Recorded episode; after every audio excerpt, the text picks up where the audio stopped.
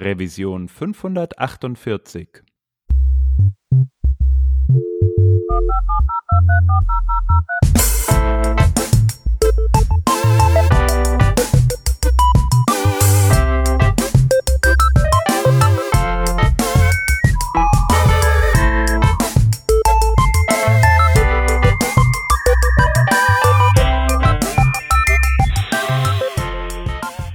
In den letzten Monaten ging es bei mir, wie wahrscheinlich bei vielen von euch, wieder ein bisschen mehr rund mit dem Reisen. Ich war viel unterwegs, mal in München bei meinem Arbeitgeber, aber jetzt kürzlich auch auf einer Konferenz in Berlin. Da bin ich viel im Hotel oder unterwegs mit der Bahn und überall bin ich natürlich online, muss mal einen Vertrag bearbeiten, die E-Mails checken, mal eine Datei versenden.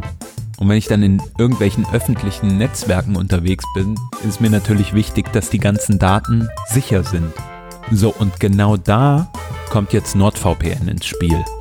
NordVPN ist ein Premium-Anbieter für VPNs, bieten sehr viel mehr als die Mitbewerber und durch regelmäßige Updates mit neuen praktischen Funktionen in Kombination mit dem fairen Preis und natürlich auch der jahrelangen Erfahrung in dem Bereich, da hebt sich NordVPN von der Konkurrenz ganz klar ab.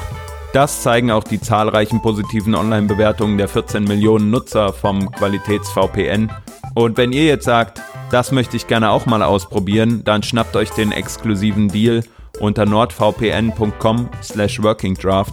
Da könnt ihr NordVPN risikofrei mit der 30 Tage Geld zurück Garantie testen. Alle Infos dazu gibt's natürlich auch nochmal in den Show Notes. Wir danken NordVPN für die Unterstützung von dieser Revision vom Working Draft und jetzt viel Spaß mit der Sendung.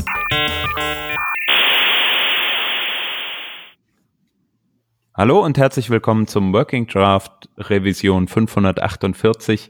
Wir sind heute zu viert. Da ist einmal dabei der Shep. Hallo. Grüß dich, ich bin's der Hans und äh, wir haben heute zwei Gäste dabei. Zum einen die Corinna Baldauf, hallo, und den David Hasenbeck. Der David war schon mal bei uns, ist allerdings schon einige Zeit her. Deswegen fragen wir euch beide natürlich ähm, auch nochmal, dass ihr äh, vielleicht ein paar Worte zu euch selbst sagt. Corinna, magst du einfach mal starten? Klar, gerne. Hallo. Vielen Dank, dass wir hier sein dürfen. Ich bin Corinna Baldauf. Wer schon mal eine Retro moderiert hat, kennt vielleicht den Retromaten. Der ist von mir. Ähm, heute bin ich aber hier, weil ich bei Zipgate arbeite und ich habe da schon sehr, sehr viel gemacht. Und jetzt im Moment mache ich interne Dokumentation, Wissensbasis, Kultur und Onboarding von neuen MitarbeiterInnen. Und du, David? Ja, äh, ich bin äh, auch von Zipgate, arbeite da jetzt seit 14 Jahren als Entwickler. Äh, man würde sagen Fullstack-Entwickler. Ich habe da schon so in aller möglichen Te Technologie meine Finger äh, gehabt. Bin aber im Moment äh, sehr fokussiert auf äh, Web und Pattern Library und Accessibility. Ähm, ja, und mache sonst halt noch äh, Podcasts, äh, verschiedener äh, Geschmäcker, aber äh, nichts Fachliches. Und Meetups. Und Meetups, aber die, die Meetups mache ich ja nicht. Ich hoste ja äh, das Meetup, was großartig organisiert wird von anderer Seite. Ja, das ist eine Co-Produktion. Genau. Ja, äh, wir ja. kennen euch auch äh, von Besuchen bei euch und die äh, Hörerinnen und Hörer haben es ja wahrscheinlich schon im Feed gesehen. Es geht um äh, lernfreundliche Organisation heute. Und äh, der Anlass war ein Gast, den wir vor ein paar Visionen hatten, nämlich der Florian Geierstanger, der uns hört und der irgendwann mal auf Twitter meinte, hey, Themenvorschlag, wie können wir eine lernfreundliche Umgebung schaffen in einem Team und in einer Firma? Und ähm, das fanden wir eigentlich gut und äh, weil wir euch kennen, haben wir an euch gedacht. Und warum das so ist, das werden wir heute in dieser Folge erfahren. Genau, und vielleicht steigen wir da einfach erstmal ein. Jetzt, äh, Shep, du hast ja so ein bisschen das, das Thema gedroppt. Lernfreundliche Organisationen. Ähm, so muss man erstmal kurz drüber nachdenken, was, was bedeutet das eigentlich? Eine Organisation kann ja jede x-beliebige Zusammenstellung sein, aber vor allem halt, wenn es um Firmen geht, ähm, in denen man arbeitet, wollten wir mit euch gerne mal auch ein bisschen durchsprechen, wie ihr das äh, ja vielleicht auch bei Zipgate lebt, dieses äh, kontinuierliche äh, ja, weiterentwickeln. Gar nicht unbedingt ähm, jetzt nur mit dem Fokus auf Zipgate oder, oder sowas, aber da wir halt wissen, dass ihr da aktiv seid, wie der Chef schon sagte. Und Corinna, du hast ja auch schon ein paar äh, ja, Punkte genannt, mit denen du dich gerade beschäftigst, wenn es ums ja, Lernen geht oder um deine Arbeit im Allgemeinen. Worum geht's denn insgesamt, wenn wir über lernfähige Organisationen sprechen? Das ist eine ziemlich gute Frage. Ähm, also ich, wir sehen das immer so, wir machen halt immer wieder andere Dinge. Also ne, die Technologie entwickelt sich krass weiter und wenn du da irgendwie als Organisation oder jetzt als Firma, die auch irgendwie wirtschaftlich arbeiten muss, bestehen willst, dann musst du halt irgendwie es schaffen, relevant, dir die relevanten Sachen immer wieder drauf zu schaffen. Und äh, dafür eine entsprechende Umgebung ähm, zu schaffen. Und so ein bisschen der zweite Aspekt ist vielleicht, ähm, also mir persönlich wird schnell langweilig. Ich bin aber auch schon zwölf Jahre bei Zipgate. Also der äh, David und ich sind beide lang gedient. Und ich glaube, das ist halt auch ein Faktor, ne, dass es halt nicht langweilig wird.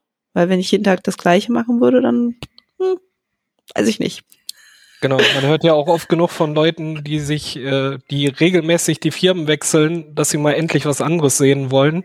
Ähm, das ist bei uns tatsächlich gar nicht so viel der Fall, weil wir äh, die Möglichkeiten haben, immer äh, auch Bleeding Edge Sachen oder halt auch neueren Kram einfach uns anzugucken und ihn auch zu benutzen. Also nicht nur auf eine Konferenz fahren, sich da hinsetzen und die ganze Zeit denken so, ja, total schön, aber wird bei uns eh nicht möglich sein, sondern äh, wir haben auch die Teams und äh, auch die Einzelpersonen natürlich so enabled, dass man auch neue Sachen einbringen kann und auch wirklich in der täglichen Arbeit dann auch benutzen und umsetzen kann. Ja, das ist auf jeden Fall schon mal, äh, sind da viele Punkte gefallen. Ich glaube, bei denen wir jetzt ähm, dann mit der Zeit auch einsteigen werden, um da einfach mal drauf zu schauen, was bedeutet das im Detail? Ne? Ihr habt jetzt ähm, so paar Mechanismen genannt, wie man sich fortbilden kann. Und ich glaube, das ist vielleicht auch, auch ähm, ein, ein guter Ansatzpunkt, ne? mal zu schauen, wie kann man sich denn als lernfähige Organisation aufstellen? Also welche vielleicht Prozesse braucht man dafür ähm, und welche Grundlagen müssen irgendwie gegeben sein, dass man sich überhaupt in die Richtung als lernfähige Organisation aufstellt? Also ich hätte ja jetzt als erstes tatsächlich gesagt, was die Grundlage für das alles ist, wie es bei uns funktioniert, ist wie bei vielem ähm, ist das Vertrauen. Also bei uns äh, kann man sich einfach die Fortbildung aussuchen, die man sich wünscht. Also man macht sich Gedanken darüber, was will ich lernen, in welche Richtung will ich gehen und was kann mich und mein Team oder mich und die ganze Firma irgendwie weiterbringen und gehe dann los und suche mir etwas. Und äh, es gibt halt keine Beschränkungen, wie man das, ich kenne das nur vom Hörensagen, äh, dass man irgendwie einen Katalog hat aus, äh, hier such dir aus dieser, aus diesem äh, DIN-Katalog äh, dir eine Fortbildung aus und dann reicht das für die nächsten fünf Jahre, äh, sondern das Vertrauen liegt bei uns, dass gesagt wird, so, du weißt schon am besten, was für deine Fachlichkeit gerade wichtig ist und dich und uns weiterbringen kann.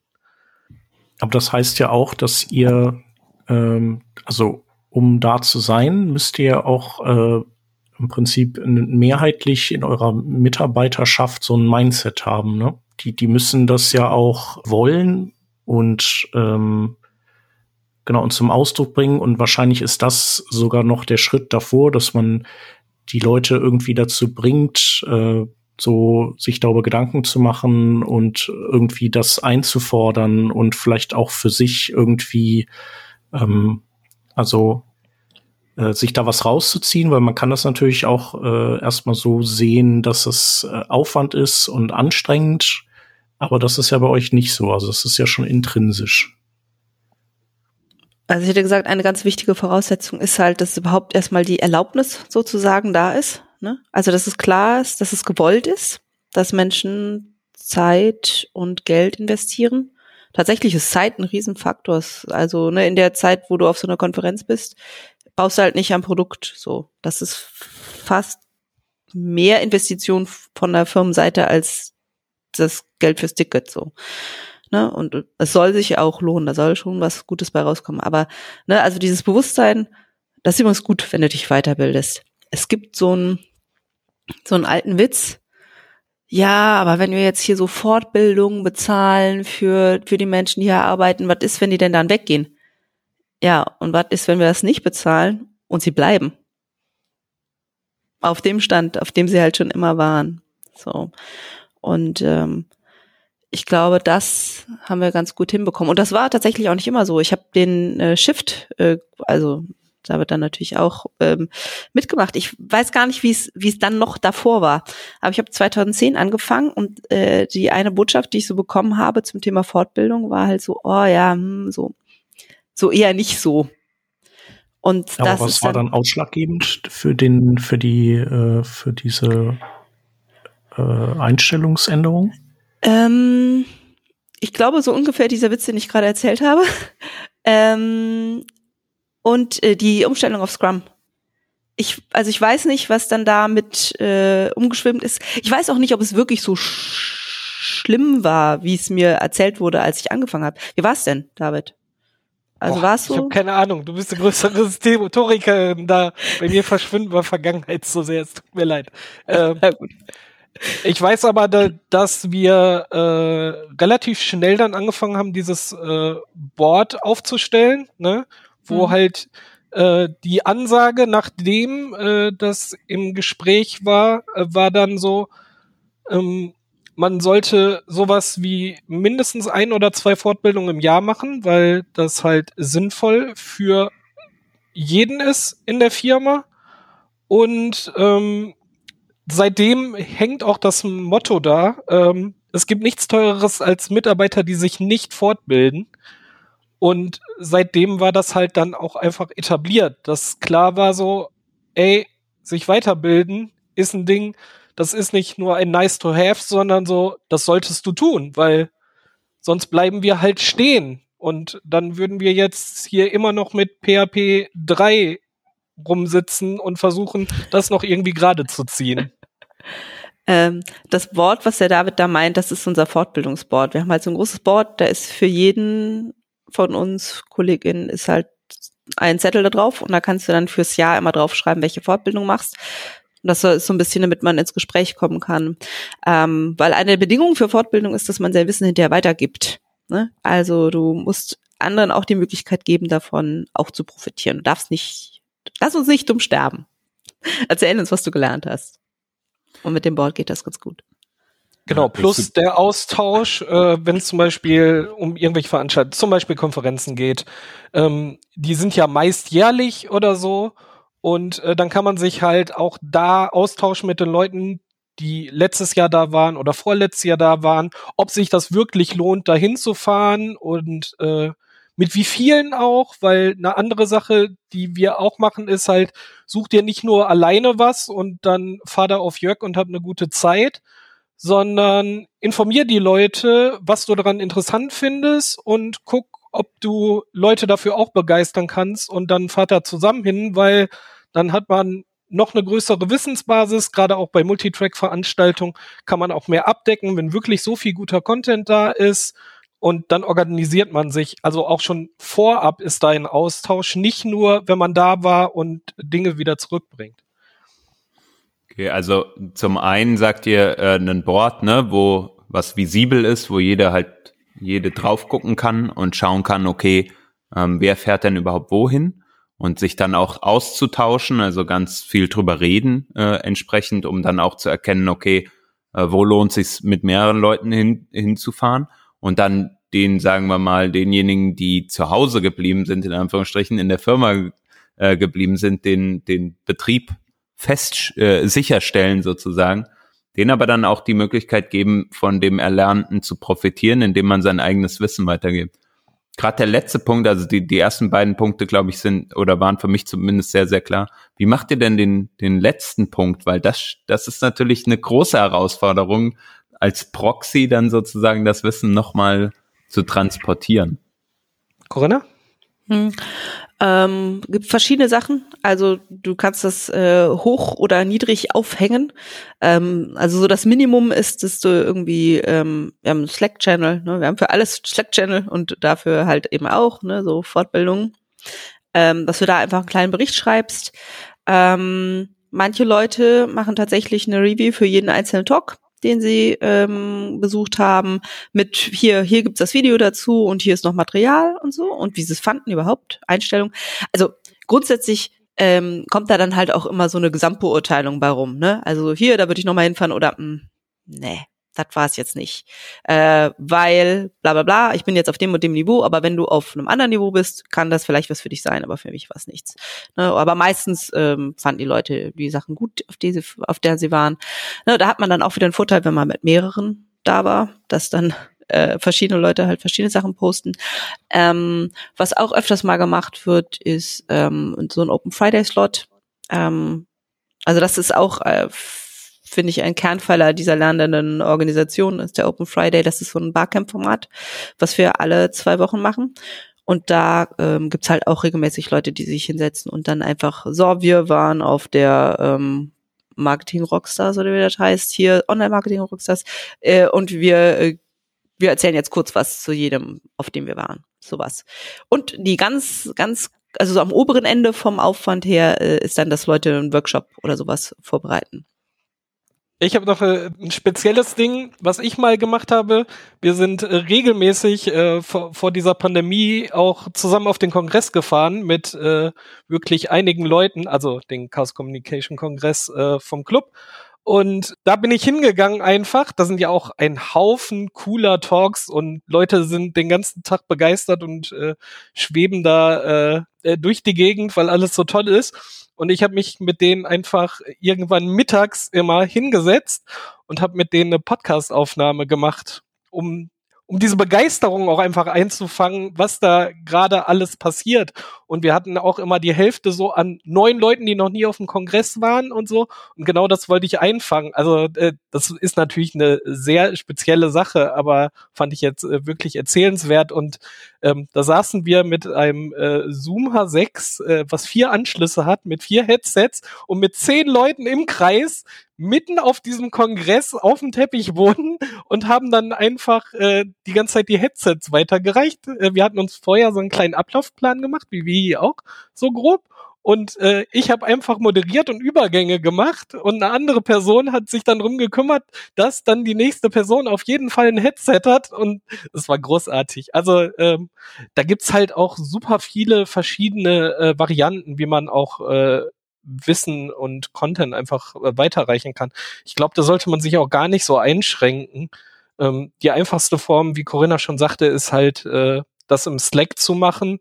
Aber das nochmal aufzubereiten, in welcher Form auch immer, bringt halt Leuten noch viel, viel mehr. Ne? Also ähm, da kommt halt auch noch viel mehr rüber, ne? um es dann direkt auch auszuprobieren, weil Wissen, was irgendwo steht, äh, bringt halt einen auch noch nicht weiter. Ne? Es muss halt auch einfach in Realität umgesetzt werden.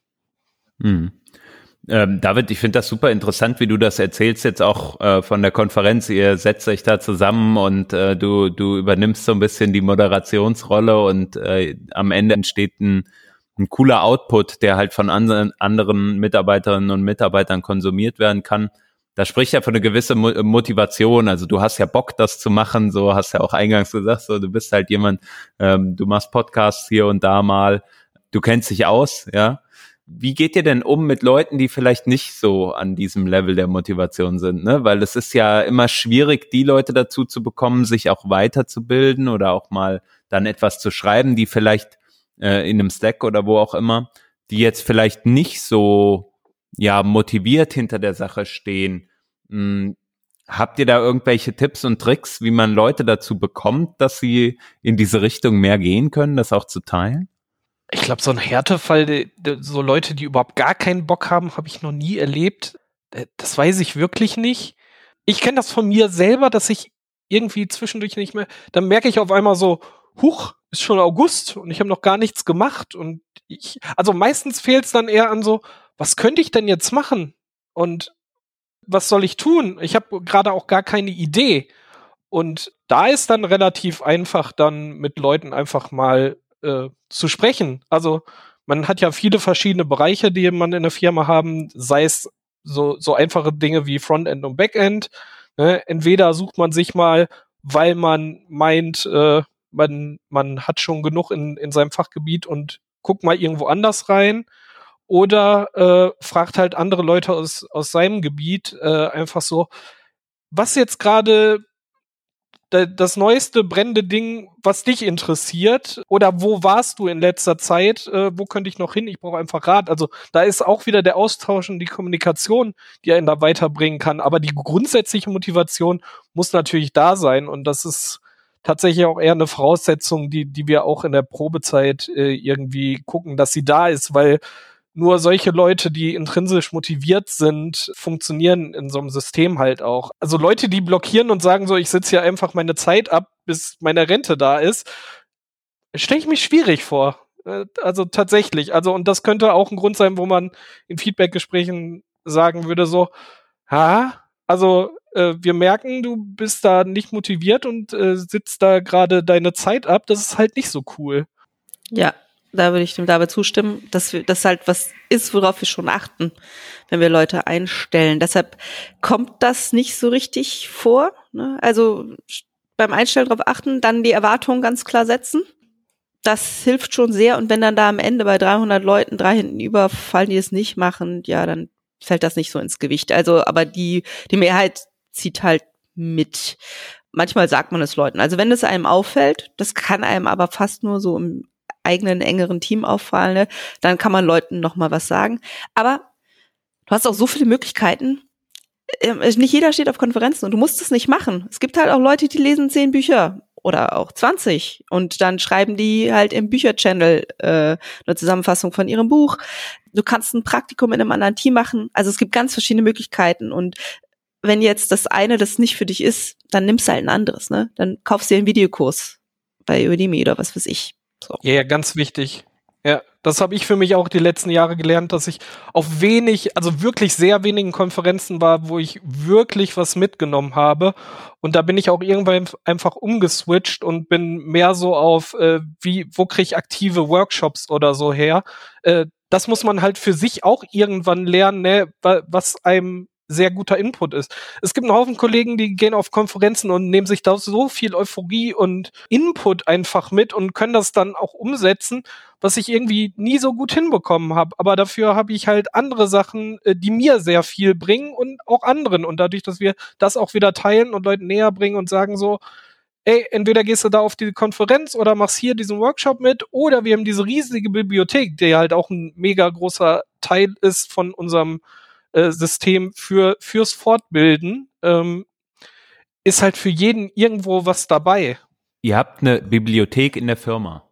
Ja, mhm. also das ist auch die Ansage so, wenn du irgendwas brauchst, um irgendwie in deinem Job weiterzukommen, und dazu gibt es ein Buch. Dann bestell dir dieses Buch. Frag vorher nach, ob andere auch Interesse haben, weil wenn nachher zehn Leute sagen, ja, ich will das auch unbedingt lesen, dann bestelle am besten sowas wie fünf Bücher und nicht nur eins.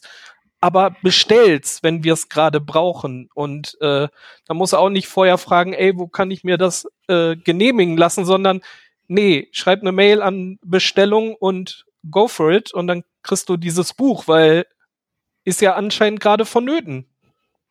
Und die Unterhaltung darüber, ob man jetzt dieses Buch bestellen darf oder nicht, ist im Zweifelsfall auch viel teurer von der Arbeitszeit her, als einfach dieses blöde Buch gekauft zu haben. Ja.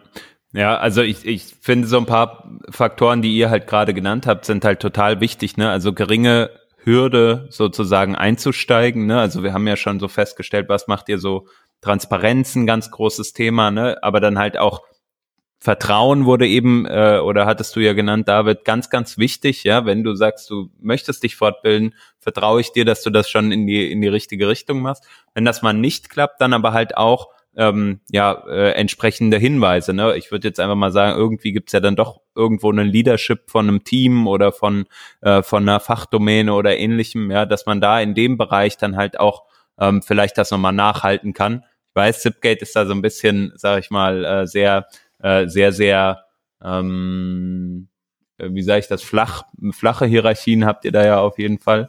Ähm, aber ich glaube, das ist auf jeden Fall ein guter Hinweis. Und vor allem, was ich denke, man kann es ja auch äh, sehr messbar machen. Ne? Also man kann ja auch sagen, hey, guck mal, ähm, vielleicht hat das im letzten Jahr bei dir nicht so geklappt, aus welchen Gründen auch immer, oder im letzten halben Jahr. Ähm, hast du nicht Bock, wir setzen uns gemeinsam Ziele und wir gucken, wie wir das äh, gemeinsam diese Ziele auch erreichen können. Das ist, glaube ich, eben äh, so ein Stück weit angeklungen ähm, in einer gewissen Art und Weise. Cor äh, Corinna schüttelt aber den Kopf. Uh, äh, wir machen das fast nie. Irgendwas zentral nachhalten. Also es gibt keine Personalakte, in der steht, der Hans, der hat 2022 noch keine Fortbildung gemacht und jetzt ist irgendjemand dafür das zuständig, stimmt, ja. dem das zu sagen. Nein, also nein, bei uns das ist schlimm. So meinte ich das auch gar nicht. Also was ich eher meinte, ne, manchmal, also ich kenne es jetzt von mir und meinen äh, Mitarbeitern und Mitarbeitern oder äh, auch bei mir selbst. Ne, man setzt sich selber ja auch Ziele. Also zum Beispiel, ich äh, wünsche mir in einem Teilbereich besser zu werden und ich weiß, ein Mittel, was ich dazu einsetzen kann, ist eine eigene Fort, also eine Fortbildung äh, auf verschiedene Art und Weise. Wir haben eben ja gesagt, sei es jetzt mal eine Konferenz, ein Workshop, ein Udemy-Kurs, was auch immer, ein Buch mhm. zu lesen, ja. Und genau sowas kann ich mir selber ja als äh, Mitarbeitender in jeder Organisation als Ziel setzen. Mhm. Was mir die Sache leicht macht, ist, wenn ich dabei eine Unterstützung habe, beispielsweise von ich sage jetzt mal der Führungskraft, ja, wenn also irgendjemand, der halt äh, mit mir das gemeinsam nachhält und wenn ich das dann noch dokumentiere, jetzt nicht in einer Personalakte, aber vielleicht halt äh, in meiner eigenen ja, Datei, kann ich das messbar machen und kann sehen, was habe ich denn überhaupt für einen Fortschritt erbracht. Und ich glaube, also mir persönlich bringt das total viel, weil ich dann auch weiß, was habe ich denn in dem letzten halben Jahr gemacht. Ne? David, du hast das eben so schön gesagt. Ich weiß jetzt gar nicht mehr, äh, was ist jetzt so äh, so weit in der Vergangenheit. Das verschwimmt so ein bisschen mit der Gegenwart manchmal. Und ich glaube, das ist halt das, ähm, was mir es dann beispielsweise erleichtert, wenn ich das auch so ein bisschen sehe. Ich habe jetzt bis August, hast du eben gesagt, vielleicht nichts gemacht. Das weißt du jetzt zufällig, aber weißt du das auch noch über das letzte Jahr und so. Und das ist dann ähm, das, was ich, was ich persönlich wichtig finde, auch für mich, um das halt zu tracken.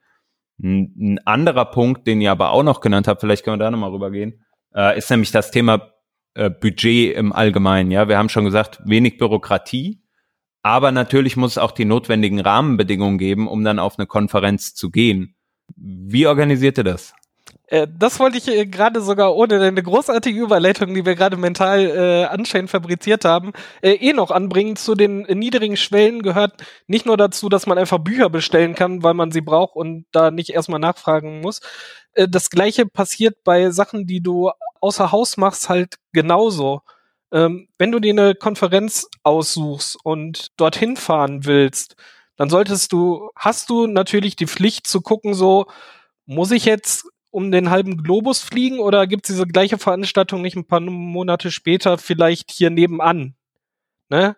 Das ist halt die Verantwortung, die man mitträgt äh, und dann, aber wenn du die Entscheidung getroffen hast, nein, das ist das Ding, was ich machen will und dass das total sinnvoll ist, dann kannst du auch dies tun. Dann gehst du hin, buchst dir ein Hotel, buchst dir Tickets dahin, damit du da irgendwie hinkommst. Äh, am besten natürlich mit der Bahn, weil wir wollen auch ein bisschen auf unser Klima achten und äh, nicht unbedingt nach äh, nebenan mit, mit dem Parabelflug rüberfliegen, weil das ist halt Quatsch aber das organisierst du dann auch selber, muss auch wieder niemanden fragen. Also da, das wieder, wie ganz am Anfang gesagt, ist das Ding mit dem Vertrauen, weil dann funktioniert's halt am besten und ähm, nur so funktioniert's halt so gut bei uns.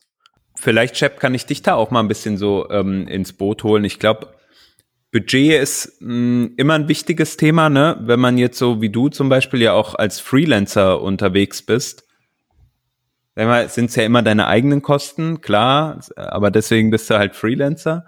Ja. Wie machst du das für dich? Ich meine, du bist so aktiv und man sieht dich überall. Wie organisierst du für dich so ein Stück weit Fortbildung, das Thema eigentlich?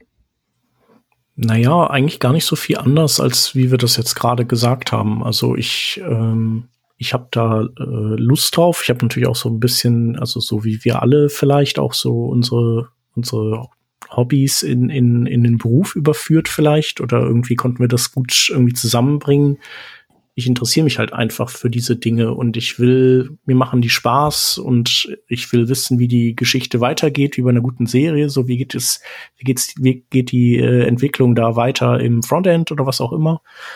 Und ähm, ja, wenn ich dann irgendwie einen guten Workshop sehe oder eine gute Konferenz, dann ist das für mich, ähm, hat das so zwei Aspekte. Das eine ist, es ist so eine Art Treat für mich und ich lerne noch was dabei. Und ähm, genau, dann shoppe ich mir das sozusagen. Ähm, aber tatsächlich ist es dann auch nicht nur vom Ticket teuer, das Hotel ist dann auch noch teuer und ich kann auch die Zeit nicht abrechnen. Das ist vielleicht in einer Agentur auch eher ein Problem als in einer Produktfirma, die, äh, nee, also die Gründer, die, die deutlich an, dass das nicht so ist. Ähm, genau, also geht dann schon ein bisschen ins Geld und man muss natürlich auch gucken, dass die Leute damit klarkommen, dass man eben ein paar Tage nicht da ist. Weiß ich nicht, vielleicht sind da ja irgendwelche Dinge, die man abstimmen muss. David, du hast da Input ja, zu. Äh, ganz genau, äh, wo du äh, gerade auch sagtest, so äh, der, da hat man wahrscheinlich äh, Hobby in, in äh, seinen Beruf äh, überführt. Was aber ganz wichtig ist, ist halt auch, dass Fortbildung Arbeitszeit ist und ähm, dass auch von dem Team äh, die Zeit dafür respektiert wird. Wenn man zum Beispiel nicht irgendwie auswärts fährt äh, und da Zeit investiert und einfach da durch, dass man weg ist, nicht erreichbar ist, äh, sondern wenn man vor Ort was macht. Ich kaufe mir ein Buch und sage dann so, ey, ich mich, möchte mich gerade weiterbilden, dass auch das einfach respektiert und wahrgenommen wird als dieser Mensch braucht dann jetzt auch die Zeit, um sich dahinter zu setzen und nicht, ah, du sitzt ja eh hier rum, dann kann ich dich jetzt auch noch mal äh, jeden Tag fünfmal ablenken und ähm, dann kannst du mir ja noch mal Sachen. Nee, ich bin gerade auf einer Fortbildung, auch wenn ich neben dir sitze, aber ich lese dieses Buch und versuche mir gerade neues Wissen anzueignen. Das muss halt auch einfach mit da drin sein. Ne? Nur weil eine Person neben mir sitzt, heißt das nicht, dass sie jetzt für alles Mögliche jetzt immer einfach da ist und ansprechbar ist. Das ist halt auch super wichtig. Hm. Ja, also nochmal zurück zu dem vom Shep, ne, diese Opportunitätskosten. Ne? Jemand ist dann halt, also in Anführungsstrichen arbeitet dann halt nicht. Ne? Also weil Fortbildung ist halt auch Arbeit, aber nicht ne, keine Produktentwicklung, kein, da fällt kein, kein neues Feature bei raus. Äh, und insgesamt, ähm, ne, man muss sich das halt auch leisten können. Also für Tech-Firmen gilt das halt äh, meistens. Wir leben da im gelobten Land, glaube ich, dass sich das äh, eigentlich alle leisten können, Fortbildungen. Aber wenn man halt so in andere Branchen guckt, irgendwie sozialer Bereich oder so, da musst du halt um alles total kämpfen, ne, weil die, weil die Kohle halt einfach nicht da ist. Und was ich da halt nicht verstehen kann, es gibt so niedrigschwellige Sachen, also gerade Bücher. Also das hoffe ich doch, dass sich das jede Firma leisten kann der Prozess dahinter ist halt immer die Frage. Ne? Also ich weiß zum Beispiel bei uns, sag ich mal, ist es manchmal einfacher, ähm, äh, beispielsweise Konferenzen zu besuchen, als zum Beispiel äh, vielleicht ein etwas niedrig, niedrigschwelligeres vermeintliches Angebot wie jetzt ein Buch ähm, äh, wahrzunehmen. Ne? So, ähm, das kommt wahrscheinlich aber auch einfach drauf an, wie oft sowas genutzt wird. Ja. Ich glaube, ähm, wenn in einer großen Organisation halt äh, Konferenzen so ein Gang und Gäbe Ding sind und jeder nutzt es halt irgendwie, ähm, dann ist das sehr, sehr bekannt im Prozess, wie man da hinkommt zu dem Ziel. Und wiederum andere Sachen vielleicht ähm, dann, dann nicht so einfach wie einen Udemy-Kurs, den du halt nur über Kreditkarte kaufen kannst oder ähnliches, ja, wenn die Company da jetzt nicht äh, unbedingt ähm, ein großes Kontingent eh schon äh, bereitstellt. Aber das ist bei uns halt auch immer die Prämisse. Ne? Wenn, wenn ich eine Fortbildung machen will, muss ich mich halt mit meinem Team absprechen. Äh, wir wollen es immer so haben, dass das Team irgendwie arbeitsfähig ist. Das ist das gleiche wie beim Urlaub, äh, dass man jetzt einfach sagt, so fünf Leute sind jetzt halt mal weg. So, äh, ja, schwierig, weil das kostet der Firma halt auch wirklich echt Geld. Ne? Also darum ist immer äh, bei der bei der Organisation mit drin so, passt das auch für alle und können wir dann trotzdem noch weiterarbeiten, ist immer ein Punkt, den man irgendwie checken muss und gucken muss, dass das passt. Also einfach, äh, dass äh, einfach jetzt immer alle auf Jörg sind, das passiert bei uns halt auch nicht. ja, ja. Betrieb muss sichergestellt werden, ansonsten ja. ähm, kann man es halt nicht, ja, kann man sich's nicht äh, leisten. Aber ich meine, das wiederum ist ja auch begünstigt durch hm, die Herangehensweise, dass ihr sagt, ihr teilt halt das Wissen danach. Ne? Also ähm, jede Person hat ähm, ja immer mal eine Fortbildung, aber das Wissen wird danach geteilt und selbst wenn man dann bei einer Konferenz einmal nicht mit kann, ähm, dann ist das ja vielleicht okay, weil man dann vielleicht an einer anderen Stelle wieder, wieder da mitarbeitet. Also vielleicht ein Aspekt von so einer lernfreundlichen Organisation, den man so gar nicht so wahrnimmt, aber bei uns wird ja auch unheimlich viel gepaart. Und das war halt tatsächlich auch im, im ganz Ursprung mal eine Möglichkeit, Wissensinseln abzubauen. Also dass wir ganz viele Menschen hatten, die irgendwie sich in einem einzigen System gut auskannten und sonst niemand. Und, das ist es ähm, immer noch. Da würde ich gar nicht in der Vergangenheit drüber sprechen. Also gerade auch wenn man neue Sachen baut und das einfach pairt, ist einfach das Learning an, an mehreren Stellen verteilt. Also mhm. also Pair Programming, ne? Genau, um den Begriff jetzt noch etwas. Äh, nicht nur. Wir machen nicht nur Pair Programming. Wir pairen auch bei anderen Sachen. Mhm. Kann man auch sehr gut über Rollen hinweg machen. Aber äh, der Ursprung ist Pair Programming aus Extreme Programming. Ja. Genau. Also wir Und, machen äh, tatsächlich bei uns äh, keine, also wenig Sachen alleine. Ähm, ich sitze halt immer mit irgendeiner anderen Person an, an der Aufgabe, die gerade dran ist. Und äh, da kommt auch Learning dazu, weil wenn ich einfach seit zehn Jahren immer auf die gleiche Weise meine Klassen schreibe, dann schreibe ich halt auch nur noch so die Klassen, egal wie sich die Welt um mich rum gedreht hat. Und wenn ich einfach immer wieder mit anderen Leuten zusammensitze, äh, kommen halt immer verschiedene Einflüsse zusammen. Und äh, man redet noch mal über wieso machst du das denn jetzt so? Und ich würde das jetzt aber so machen oder hast du mal ausprobiert das so und so zu machen? Ne? Also das ist auch so viel Learning indirekt auch über die Fortbildung die da ineinander fließen und und ineinander greifen ähm, das kann man sich äh, gar nicht vorstellen und das ist nicht die einzige Sache, warum wir Pairing machen, aber das ist mit einer der großen äh, Säulen, warum Pairing bei uns so hochgehalten wird. Habt ihr noch glaub, ein anderes Beispiel für Pairing, also wo ihr vielleicht irgendwie, äh, wo sich zwei Disziplinen zum Pairen treffen, also zwei unterschiedliche? Ja, also das ist für mich immer noch äh, der, der Goldstandard des Pairings ist halt crossfunktionales Pairing.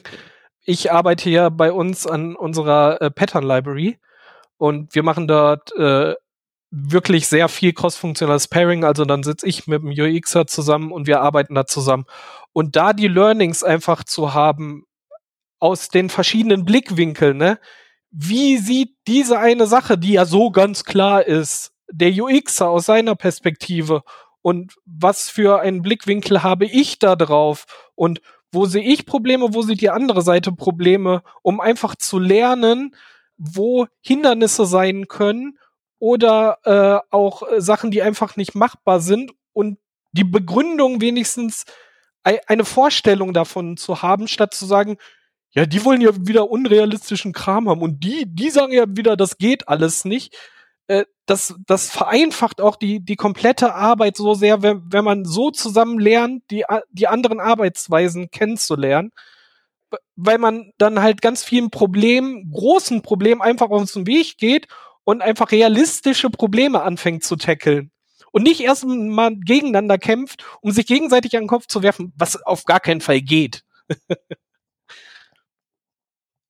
ich kann immer nur raten, so äh, arbeitet mit euren Grafikern oder UXern einfach mit am Code und im Zweifel lasst die auch einfach an die Tastatur und zeigt denen einfach so, so, wenn wir das jetzt so machen, dann drück jetzt mal auf Play, funktioniert nicht. Und darum sage ich, ist das jetzt schwierig zu implementieren. Wir könnten aber als Kompromiss, könnte ich dir vorschlagen, änder mal das dazu und das dazu.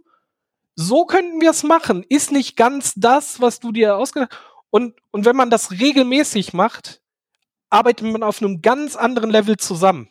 Und nicht mehr, es werden irgendwelche vorgefertigten Dings über den Zaun geworfen und dann so, setz irgendwie um, ist mir egal wie. Also es ist großartig, kann ich nur jedem empfehlen. Ja. Und es macht wirklich viel mehr Spaß. Und man bekommt so eine ganz andere holistische Sicht. Holistisch, sehr schön. Holistischere Sicht, sagen wir es so. Ja, und einen ganz anderen Drive. Also. Mhm. man hat ein ganz anderes Gefühl dafür, wenn man an neue Projekte oder Stories oder was auch immer einfach rangeht, ne, weil man ein ganz anderes Mindset zusammen hat, also ein kollektives Mindset ganz anders ist, als wenn man einfach seine drei Rollen da sitzen haben und jeder schustert so vor sich hin und äh, hofft, dass man, wenn man es weitergibt, irgendwie das am Ende rauskommt, was man sich selber aus seiner Perspektive erhofft hat. Also eigentlich, ähm, wo, wohin wir ja gerade steuern, ist, wir haben so zwei Teilbere Riesenteilbereiche irgendwie so aufgemacht. Ne? Am Anfang haben wir sehr viel drüber geredet, wie lerne ich denn eigentlich außerhalb meiner Organisation? Klar, wie teile ich das dann auch wieder ein bisschen innerhalb? Aber jetzt sozusagen das nächste ist ja Learning on the Job. Ähm, das ist so, wir haben jetzt über Pair Programming gesprochen, aber es gibt ja wahrscheinlich noch viele andere ähm, äh, Themen, wie man Wissen sozusagen, ich denke jetzt an sowas, ne, ähm, in einem Scrum-Prozess, wir machen Refinements, da lernen wir an, äh, anhand unserer Stories oder am Story Breakdown eines Epics irgendwie, wie wir etwas umsetzen und lernen das gemeinsam. Und da, da geht dieser Prozess, den du ja auch gerade schön beschrieben hast, David, ja schon los zwischen UX und äh, und UI und äh, mit den QAs, die man vielleicht eventuell im Team hat, ja und äh, Developerinnen und Developern ähm, und die Product Owner, die dabei sind, so, ne? Ähm, ich glaube, da, da findet ja schon ein starker Austausch statt. Ich denke aber darüber hinaus gibt es vielleicht noch andere ähm, Teilbereiche, wo man ein Lernen ähm, halt noch stark auch fokussieren kann. Wie sieht es da bei euch aus? Also wir machen gerade äh, tatsächlich äh, sehr aktuell ein Experiment bei uns im Team, weil wir ähm, Jetzt, äh, wir, wir haben in der Pattern Library äh, unsere kleinen ganzen Komponenten äh, so zusammengeschustert, dass wir sagen, wir, wir können so 95 Prozent von dem Bedarf, den wir haben an Komponenten abdecken und gehen jetzt gerade über, um ganze Seiten zu standardisieren, dass man einfach die Daten reinkippen kann und die Organisation davon äh, ergibt sich äh, dann selber. Und das ist halt ein Riesenbrocken und da ist total schwer einfach zu sagen am Anfang so, ja, wir ziehen uns jetzt einfach irgendeine Idee aus dem Ärmel und legen dann einfach los und äh, hier ist der Plan, let's go und dann sind wir in drei Wochen fertig. Äh, schwierig bei, bei so einem Riesenthema und äh, da sind wir jetzt hingegangen und ähm, machen eine sogenannte Discovery einfach. Also wir haben einfach äh, vier Leute zusammengesetzt, zwei UXer, ein Dev und äh, die, die überlegen sich jetzt äh, verschiedene Dinge erstmal, wie so eine Umsetzung von dem, was wir haben wollen. Also wir haben eine grobe Idee von dem, was wir haben wollen, ähm, was wir dafür brauchen äh, und was für Ansätze es da geben könnte, um da wirklich zu lernen, was wollen wir denn umsetzen? Und danach kommt dann erst, dass wir ein Epic aufstellen und dann da Refinements drüber machen, weil wir erstmal ein Learning brauchen. Was bedeutet das denn überhaupt, dieses Thema überhaupt anzugehen? Hm. Ja, also ich glaube, Experimente sind halt ein Weg. Und ich weiß jetzt nicht, wie David Ziemer drauf gekommen ist, aber ein Weg, wie wir zu Experimenten kommen, sind halt Retros. Ne? Also es ist ja so ein Teamritual, ähm, ähm, was man normalerweise einmal im Sprint macht, am Ende. Ähm, und das ist dann halt Lernen auf so einer Metaebene. Also wie können wir besser zusammenarbeiten? Ähm, und dann äh, ein anderes ganz großes Tool.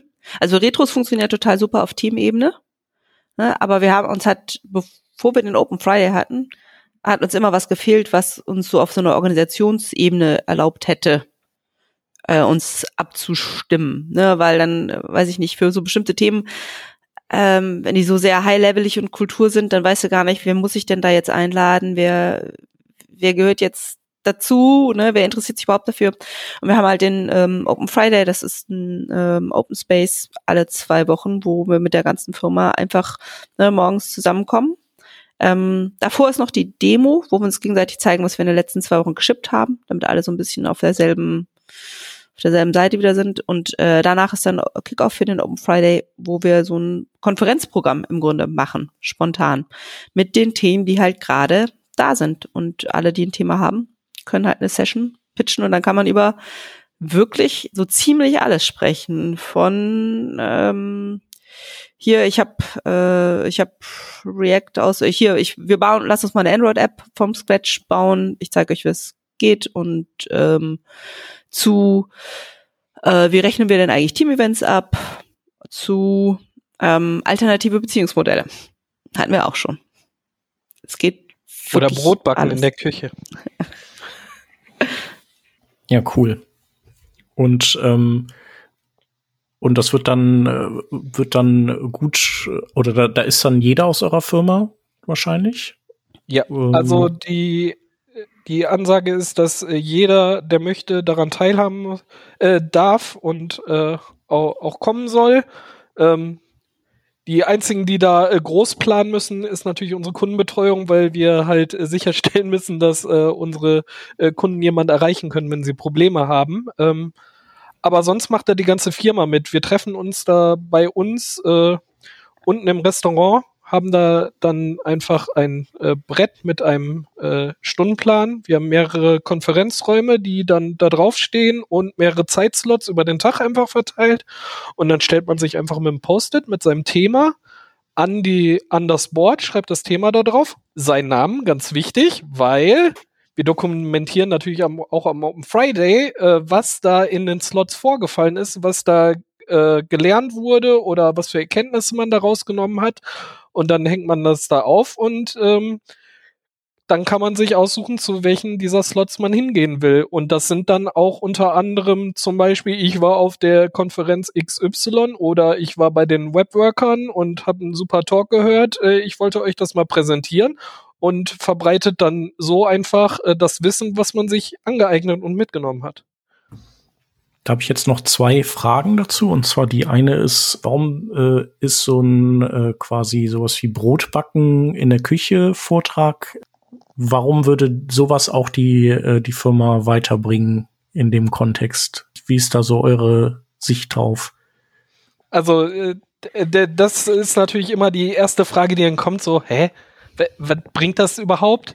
Ähm, ist einfach über den Tellerrand einfach äh, hinwegschauen einfach äh, sich auch beeinflussen lassen von, von anderen, äh, anderen Dingen von außerhalb, die man wahrscheinlich nicht mal direkt merkt, dass sie nachher in den Arbeitsalltag mit übergehen. Und im zweiten Schritt natürlich ganz einfach menschliche Bindung äh, zwischen Leuten, die einfach sonst auch im Alltag nicht zusammenarbeiten. Also es bringt auch einfach Leute zusammen und hilft uns da auch dann einfach im Alltag Kommunikation und Netzwerk einfach aufzubauen. Und dann denkt man so, ey, beim Brotbacken habe ich mich doch letztes Mal mit der Corinna unterhalten. Da hat die doch irgendwann mal fallen gelassen, äh, dass sie das und das mal gehört hat. Wir können die einfach mal fragen, weil wir stehen ja gerade mit dem Thema auf dem Schlauch und das macht dann auf einmal äh, die Wege wieder mega kurz. Und alleine wenn es das ist, ist es halt schon Gold wert. Ne? Also wenn sowas passiert. Und wir machen das ja jetzt auch nicht äh, erst äh, seit gestern, sondern wir machen das jetzt seit, lass mich nicht lügen, zehn Jahren?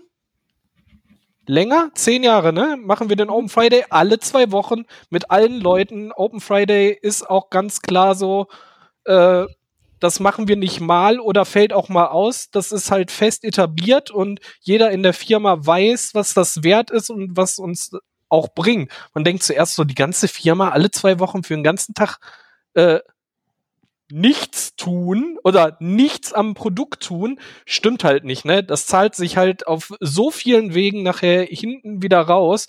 Das, das ist halt mega viel wert. Und wir haben zudem irgendwie sowas wie 80 Prozent unserer Meetings abgeschafft, weil ähm, Dinge, die in der Retro im Team nicht klärbar sind oder weil sie einfach zu viele Leute betreffen und nicht nur das Team, ist die automatische Reaktion, okay, machen wir auch einen Friday-Slot zu, weil dann können wir uns mit allen anderen da auch unterhalten. Und man muss nicht mehr gucken, so, ah, jetzt müssen wir aus den anderen Teams auch jetzt andere Leute noch finden und wann die Zeit haben und wir und wir sind vier Teams, mal gucken, ob die alle am Mittwoch können, so, nee, wir machen am nächsten Open Friday einen Open Friday Slot und Leute, die das Thema auch juckt und brennt, äh, die werden zu diesem Slot kommen und dann werden wir eine coole Lösung dafür finden. Ja, ja, macht Sinn. Und meine zweite Frage, die ich habe, ist, ähm, ich weiß, dass ihr früher große Verfechter von Präsenz wart. Das heißt, ihr hattet alle Mitarbeiterinnen bei euch im Haus. Und äh, die Pandemie hat das natürlich auch bei euch verändert. Und ihr habt jetzt ja, glaube ich, schon einige Mitarbeiter, die gar nicht mehr bei euch in der Nähe sitzen, sondern eben überall verteilt. Äh, wie kann man denn in, bei so verteilten Arbeiten das hinbekommen? Zum Beispiel so ein Open Friday oder also solche, solche Geschichten. Wie macht ihr das? Also wir haben einfach diesen Open Friday einfach von Anfang an, auch von der Pandemie, wo wir alle dann ins Homeoffice äh, gefesselt waren, einfach weitergemacht. Also das stand auch gar nicht außer Frage so, äh, können wir und müssen wir irgendwie oder überhaupt nicht, sondern so, ja, wir machen den. Und hm, Natürlich ist es erstmal eine Umstellung, sich dann mit äh, 30 Leuten in einem Slot erstmal in einem Meet zu treffen, äh, statt sich zusammen in einen Raum zu hocken.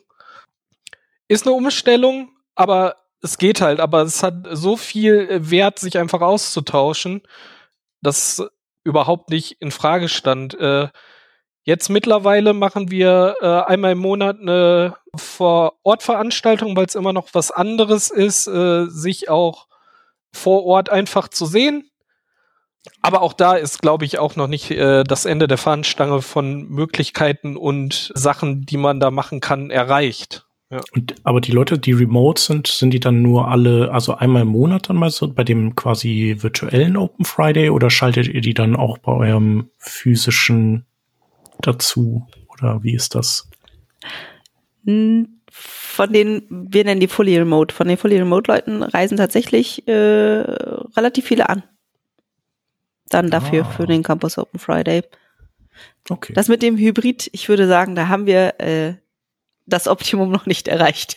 Ich habe es mhm. letztens versucht. Das war, es lief nicht so gut. Also es ist nicht so gut, wenn man selber eine Session hosten möchte und sich gleichzeitig noch darum kümmert, dass irgendwelche Leute remote dabei sind. Das ist äh, da schwierig. widerspreche ich. Aber da bin ich ah, sowieso okay. ganz anderer Meinung als mhm. Corinna mhm. und ja. äh, die Organisation. Darum habe ich auch zwei Open Friday Slots schon dazu gemacht. Ähm, deshalb sage ich auch, äh, da ist die äh, Fahnenstange halt noch nicht erreicht. Äh, da ist noch sehr viel Optimierungsbedarf. Wir haben halt vor Ort mittlerweile überall äh, Setup, dass man einfach per USB den Raum einfach äh, per Kamera und Mikrofon einfach dazuschalten kann. Natürlich ist das für die Remote-Leute nicht so, als würde man im Raum sitzen, aber auch äh, viele Fully Remote-Leute haben schon gesagt, äh, mir würde es alleine reichen, wenn ich zuhören muss. Man muss mich noch nicht mal moderativ mit großartig einbinden, aber wenigstens teilhaben zu können. Was da einfach besprochen wird, würde mir super helfen. Und es gibt halt einfach Situationen, da kann man trotz, obwohl man will, der, der, unser Campus hat ja eine magnetische Wirkung. Man hat Bock auf die Leute, um mit denen zusammenzusitzen. Aber wenn mein Kind krank ist, dann ist mein Kind krank. Und ich könnte eigentlich teilnehmen, aber kann ich nicht, weil ich mich um mein Kind kümmern muss was ja auch vollkommen in Ordnung ist. Und äh, ich glaube, da gibt's noch ganz viele Möglichkeiten, äh, wie man das macht, aber äh, das werden wir auch noch in weiteren äh, Slots bestimmt noch besprechen. ja. Gut, das wäre vor der Pandemie, ne, mit Kind krank, wäre es halt zu Hause geblieben. Das ist also eigentlich, ne, jetzt, aber ja, aber wir entwickeln uns ja weiter. Also es wird noch besser ja. Nicht, wir müssen deshalb ja nicht stehen bleiben, weil haben wir schon immer so gemacht. Nee, nee, ich wollte nur, wollte nur sagen, im Vergleich zu vor der Pandemie haben wir da nichts verloren. Aber äh, also ja, der, der David und ich sind da an unterschiedlichen Enden des Spektrums, glaube ich. Äh, oder ja. was heißt der? Ja, nee, wahrscheinlich nicht. Ich würde, also wahrscheinlich sind wir jetzt gar nicht so weit auseinander. Aber ähm, um nochmal auf die Ursprungsfrage zurückzukommen vom Chef, also ja, das hat, das hat uns natürlich sehr verändert, gerade weil wir vorher so stark auf Präsenz gesetzt haben. Dafür, finde ich, haben wir es echt hammermäßig umgesetzt. Also wir sind mit zwei Wochen mit, mit quasi null Remote-Erfahrung mit der ganzen Firma damals äh, remote gegangen. Das hat, also ich habe, als sich das so abzeichnete mit Corona, also es ist ja sehr morbide, ne, weil es ist einfach, ist ja eigentlich die Kacksituation, aber ich habe gedacht, so, wir haben jetzt zehn, zwölf Jahre geübt, nee, damals zehn, wir haben jetzt zehn Jahre geübt, Veränderungen zu umarmen. Und da konnten wir echt mal zeigen, dass es auch wirklich sich ausgezahlt hat. Tatsächlich funktioniert der Open Friday Remote erstaunlich gut. Was aber halt verloren geht, was hinten überkippt, sind die Flurgespräche, die du bei dem vor Ort halt einfach, die sich so ergeben. Ne? Dann, dann geht man nämlich gemeinsam raus und redet dann noch darüber. Mit den Leuten, mit denen halt man gerade zufällig in dieser Gruppe rausgegangen ist. Das ist total zufallsgetrieben. Und das ist, ich finde es extrem wertvoll, ne, um, gerade wegen diesem kurzen Dienstwerk. Und das hast du halt remote nicht mehr. Da machen alle, haben alle, ne, dann hast du irgendwann keinen Bock mehr auf Video, ne, und dann schaltest halt aus und dann, ähm, dann sind alle weg. Und das ist halt der Krisenunterschied, würde ich sagen, dass der offizielle Teil vom Open Friday sozusagen, den haben wir remote rübergerettet und der inoffizielle Track, der ist halt übergefallen. So ja. wie bei den Konferenzen ja auch, ne? Da ist es ja auch so ähnlich. Ja, und das konnte halt auch kein Tooling irgendwie auffangen. Und das, wir haben ja nicht nur Meet probiert, wir haben alle möglichen anderen Tools halt auch ausprobiert.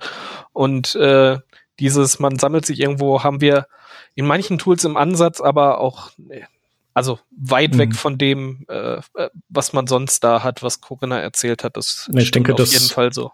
Das Einzige, was da vielleicht funktionieren könnte, ist so, äh, beim Kongress gibt es auch immer diese quasi in, in allen möglichen Städten sowieso Watch-Partys, wo man sich dann trifft und dann ist man zwar remote, aber als Gruppe remote und dann kann man zumindest in dieser Gruppe ja wieder sozusagen ins Gespräch kommen. Ne? aber eben auch nur, nur mit denen und nicht mit allen. Ja, aber spannend auf jeden Fall. Wenn wir das Thema jetzt äh, noch, noch mal so ähm, ja, ein Stück weit holistisch auch beleuchten, haben wir ja schon gesehen, dass ihr ähm, als Unternehmen da eine tolle Entwicklung ja auch habt, auch durch Corona jetzt nochmal durchgemacht habt. Ähm, wo würdet ihr sagen, wenn ihr euch so selbst einleveln würdet als Company, äh, wo seid ihr da und was sind eigentlich eure nächsten Schritte und wie kann man das, äh, das Level, was ihr habt, vielleicht auch als, als eine andere Company erreichen? Puh. ich bin nicht sicher, dass ich die Frage verstanden habe. ja, mir geht es ein Stück weit darum, also ich meine, ähm, jedes Unternehmen versucht natürlich, die Mitarbeiterinnen und Mitarbeiter irgendwie voranzutreiben. Wir haben jetzt von euch sehr, sehr viele äh, gute Ansätze gehört, die ihr umsetzt. Ne? Ähm, was, was sind sozusagen für euch, vielleicht fangen wir damit mal an, eigentlich so die nächsten Steps, was das Thema lernfreudige, lernumarmende, äh, wie du eben sagtest, ähm, glaube ich, bei in einem anderen ähm, äh, Kontext, äh, umarmende ja, Organisation zu sein? Was brauchst du dafür und was kann man vielleicht als nächstes noch machen? Also bei mir auf dem Zettel ist, ähm, und das ist verwandt, ähm, Feedback-Gespräche wieder mehr zu haben. Also wir haben nicht diese, dieses Mittelmanagement, Führungskraft, die dich, die sich mit dir hinsetzen würde, um da deinen persönlichen Lehrplan, Lernplan zu machen. Ähm, und zum Lernen gehört natürlich dazu, dass man Feedback bekommt über was man da gerade macht und ob das äh, gerade in die richtige Richtung geht oder nicht in die richtige Richtung geht. Na, dann ist es bei uns immer so ein bisschen, wer, wer weiß das denn? Wer kann denn sagen, ob es in die richtige Richtung geht oder nicht? Ne? Und wir machen dann viel über so Schwarmintelligenz. Ähm, aber äh, da nochmal dran zu schrauben und ähm, Feedback-Formate ähm, mehr zu etablieren, die, ähm, glaube ich, noch mehr in so eine fachliche Richtung auch gehen Genau. wo man sich noch weiterentwickeln kann. Wir hatten doch auch mal, aber da kannst du mehr drüber erklären, weil da war ich nicht so drin. Wir hatten doch auch mal so äh, Mentoring-Ansätze, oder? Dass man sich mhm. jemand Fachlichen sucht, ähm, der aus dem gleichen Fachbereich kommt und man sich mit dem regelmäßig austauschen kann, so äh, wo man steht und wo man sich noch hinentwickeln kann. Ähm. Das war aber auch kurz vor Corona, oder? Wir haben zwei verschiedene davon. Ähm, das eine war 2015, das ist so ein ganz alter Ansatz. Ähm, der ist, glaube ich, einfach im Sande verlaufen. Und was wir im Moment haben, ist Mentoring für unsere, wir haben so ein Nachwuchsprogramm, Hacking Talents. Und da bekommt jeder einen Mentor, Mentorin und vorzugsweise fachlich für sowas. Meinst du das, David? Ja, das, hm. das bin ich ja äh, selber auch, aber ich meinte jetzt auch äh, für Leute, äh, wie uns, die schon äh, länger dabei sind. Also da einfach auch einen fachlichen Austausch zu haben, äh, fand, fand ich auch interessant. Aber das, das ist verlaufen tatsächlich. Mhm, ja. Aber äh, also es gibt, äh, im Moment haben wir noch so ein Buddy-Ding, aber ich glaube, das kennen viel zu wenige, als dass es wirklich äh, abheben könnte. Also es gibt immer wieder Leute, die das gerne hätten und äh, unser, unser Tipp ist immer, dann überleg dir, wer das gut, also wen du gerne hättest und sprich die Person einfach an, ob sie, ob sie Bock hat. So, aber es gibt im Moment, glaube ich, keine offiziellen Strukturen dafür. Ja, aber äh, durch genau solche Experimente filtern sich ja nachher Prozesse raus, die sich bewährt haben durch äh, immer wieder Leute, die sowas ausprobieren und auf einmal äh, ist das die große Empfehlung. Ne? Also auch nur dadurch, dass wir immer wieder mal kleine Sachen ausprobieren, ob das funktionieren könnte oder nicht. Und da verlaufen mal natürlich ein Haufen Sachen im Dings. Man, äh, man spricht natürlich auch wie bei überall immer nur über die Sachen, die erfolgreich nachher am Ende da stehen, aber nicht über die zehn Sachen, die ausprobiert wurden und einfach äh, nicht geklappt haben. Ne? Und davon haben wir natürlich auch viele. Und äh, ich glaube, das ist halt auch wichtig, einfach mit seinen Leuten zusammen, ne, da ist das wieder mit diesem äh, Vertrauen sollte die Basis sein, dass Leute Bock haben, darauf zu lernen und sich weiterzubilden und dann auszuprobieren, was funktioniert denn gut. Weil Sachen, die für uns gut funktionieren, müssen für andere, können da komplett die Niete sein. Und jetzt zu sagen, so, ey, ich höre mir den Podcast an und mache jetzt einfach die Sachen, die die beiden erzählt haben, äh, wird nicht zwingend zum Erfolg führen, weil es vielleicht in anderen Strukturen einfach nicht so gut funktioniert und da andere Sachen einfach besser sind. Also da ist wieder die Devise, auch wie bei allem Agilen und so, ausprobieren und gucken, was man verbessern kann, bis man nachher einen Prozess hat, der cool ist. Also, und das machen wir halt auch stetig. Darum jetzt zu sagen, so, das ist jetzt das nächste Ding und in zwei Monaten soll das stehen, ist not a thing, sondern wir probieren mal Ansätze aus und gucken, wie weit die uns führen und äh, vielleicht kommt dann nachher auch eins äh, dieser Erfolgsstories am Ende raus. Ich weiß, das ist immer unbefriedigend, aber äh, naja, das ist, ja das im realen finde, Leben. Genau, so ich, ich finde, so ist es ja beim Agilen auch. Also dass man erstmal versucht, so, okay, so ist äh, sozusagen die Blaupause und dann probieren wir das und dann merken wir halt, inwiefern es irgendwie zu Reibung kommt mit unseren persönlichen, keine Ahnung, unserer Organisationsstruktur oder unserer, unserer Art zu arbeiten und dann adaptiert man das dann Stück für Stück, bis, bis es sich eben gut anfühlt. Ne? Und so könnte man das jetzt von das von euch Gelebte vielleicht auch betrachten, also dass das eine Möglichkeit ist, eine von vielen und dass, dass das irgendwie der Starting Point sein könnte, so oder bestimmte Teile davon und dann ähm, genau dann äh, guckt man, wie gut das eben auf einen übertragen funktioniert. Genau. Irgendwie muss man ja anfangen, ne? Und unbedingt anfangen, ne? Also zu sagen so, ja, können wir einfach nicht so, ja, nee, probier's doch wenigstens mal und dann kannst du gucken, wie weit du kommst und was da im Weg steht, dann kann man vielleicht das aus dem Weg räumen, aber von Anfang an einfach aufgeben. Ja. Bringt halt niemand weiter. Ihr hattet relativ zu Beginn auch gesagt, dass diese, dieser ganze, dieses äh, quasi kontinuierliche Lernen und eure Einstellung dazu ja auch quasi äh, begonnen hat, zu lebendig zu werden mit eurer Umstellung auf Scrum und da schließt sich der Kreis. Es gibt ja viel Gemeinsamkeiten. Also man, man äh, man kann sich's halt nicht irgendwo bequem machen. Das ist ja bei Scrum vielleicht eigentlich auch nicht so. Also äh, so wer in Ruhe gelassen will, für den ist halt Scrum und sowas einfach nix. Das heißt, man muss so aus seiner Komfortzone gehen und äh, bei Scrum, Scrum ist ja auch letztlich, also ich habe das irgendwie letztens mal so ein bisschen verglichen mit wie so ein weiß nicht, so ein Sportteam, das irgendwie die ganze Zeit versucht, irgendwie Matches zu gewinnen und sich auch irgendwie versucht dabei besser zu werden und sich dann nochmal seine Spiele anguckt und so. So ein bisschen ist das ja auch so. Ähm, und, und die Retro ist ja auch so ein, ihr habt es ja auch gesagt, ein, ein Mittel zum Lernen und ähm, dann ist der Weg zu, zu der Art zu lernen, die ihr praktiziert, gar nicht mehr weit. Also es ist irgendwie logisch, dass das irgendwie dieser Aufbruch sozusagen zusammen stattgefunden hat. Genau. Also ich denke, so ein agiles Mindset ist auf jeden Fall eine gute Grundlage, eine lernfreundliche Organisation zu werden. Ja, und vor allem, wenn man weiß, dass Retros nicht wieder dieses Meeting sind, sondern die Möglichkeit ist, da nochmal zu schrauben und äh, Dinge zu verbessern. Ja, und dabei hilft der Retromat von Corinna. Genau, den oh, werden wir auch ja. noch mal verlinken dann in den Show Notes. Ja, super. Ähm, haben wir irgendeinen Aspekt noch vergessen? Würdet ihr sagen? Genau. Euch kann man auch äh, erreichen und um Rat fragen oder man kann euch auch, glaube ich, besuchen bei Zipgate, ne? Oder? Momentan nicht so sehr, ne? Wie noch wegen Pandemie oder wie ist das? Wir haben ein Format, das heißt Open Doors. Und mhm. ähm, ich glaube, das ist dann immer so nachmittags, einmal im Monat oder so. Und da kann man uns besuchen. Ansonsten mhm. zipgate.de slash Besuch, da stehen, glaube ich, alle, alle Formate, die wir so anbieten. Mhm. Aber was ja aktuell noch läuft, auch für dieses Jahr noch, ist äh, die Lindus. Also auch eine Möglichkeit, Leute von uns zu sehen. Aber da laden wir auch immer Speaker ein, ähm, die interessante Themen haben. Ich glaube, die Corinna weiß da, was da im nächsten Monat ist.